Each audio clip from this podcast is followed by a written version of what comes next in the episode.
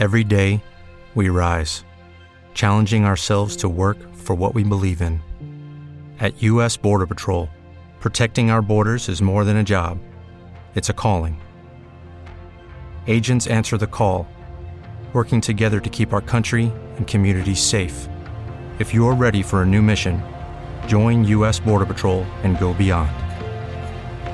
Learn more at cbp.gov/careers.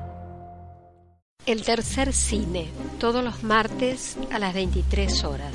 Es un programa de opinión y goce sobre el cine nacional e internacional, con agenda, comentarios de películas y entrevistas.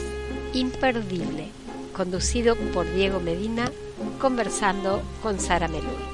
Martes a las 23 horas en Radio La Tercera.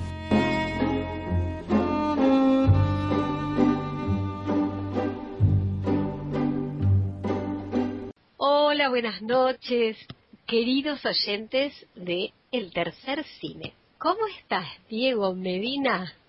Hola, Sara, ¿cómo estás? Acá arrancamos nuestro segundo programa y bueno, hoy con un tema totalmente diferente que vamos a charlar un rato sobre un estreno de la semana pasada que nos quedó en el tintero, eh, Diagnóstico Esperanza de César González, que se las trae. Buenísimo, y tenemos varias cosas también después para seguir, pero bueno, tuvo una repercusión enorme tu programa, Diego, te cuento, eh, no sé qué habrás recibido vos, ahora nos contarás, pero aquí hubo mucha repercusión, felicitaciones, buenas ondas, mucho público muy interesado en el tercer cine. Bueno, me alegro y esperemos no defraudar y que sigamos sumando audiencia. Así es. Bueno, ¿y por qué no arrancás entonces con esta película, con este estreno que decís que se las trae? Bueno, em, podemos empezar hablando un poco de César González, que tiene un alias que es Camilo Blajakis. Un chico de la Villa Carlos Gardel, que estuvo preso, tiene una realidad muy dura, y que zafa de todo esto estudia letras, se recibe en la UBA, es un poeta excelso y acaba de estrenar esta película, Diagnóstico Esperanza.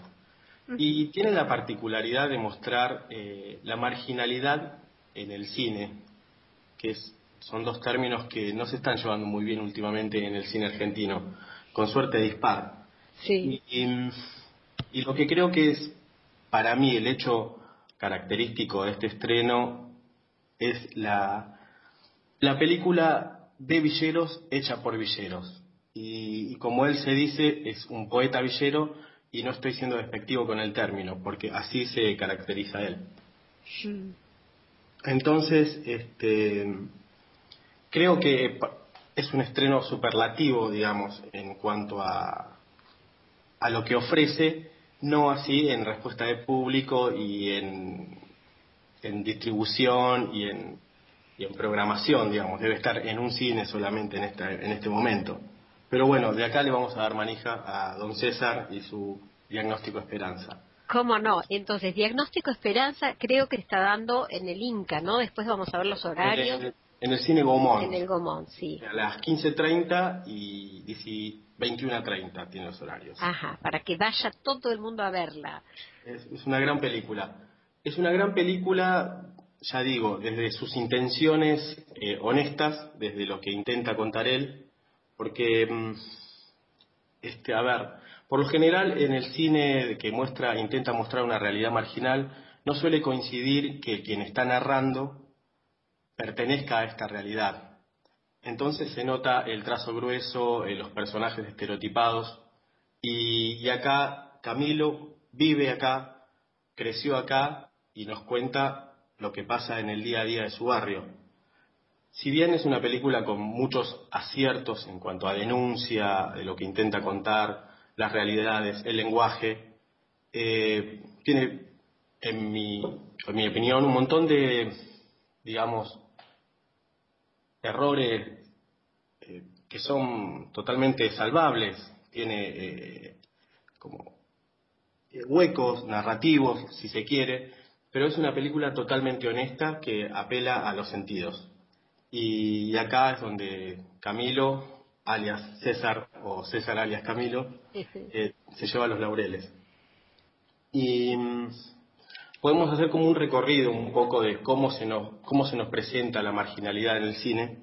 Y siempre es un punto de vista de un extraño, un director, por lo general de clase media, intenta contar algo, una anécdota o conoció a alguien y, no es alguien que pertenezca a la extracción de la que está contando. Por ejemplo, en Elefante Blanco, el Trapero, su, la voz narrativa sería como el cura que dice, bueno, yo estoy acá, soy, pertenezco a otra clase, estoy ayudando a estas personas y les cuento lo que pasa, digamos. Después, como en el Polaquito, donde creo que se presenta la, la, marginalidad de manera más dispar, porque ya se nota el, el trazo grueso, digamos, que lo que intenta hacer de Sanso, el director de la película, es como una mirada eh, que, quiere hacer empatía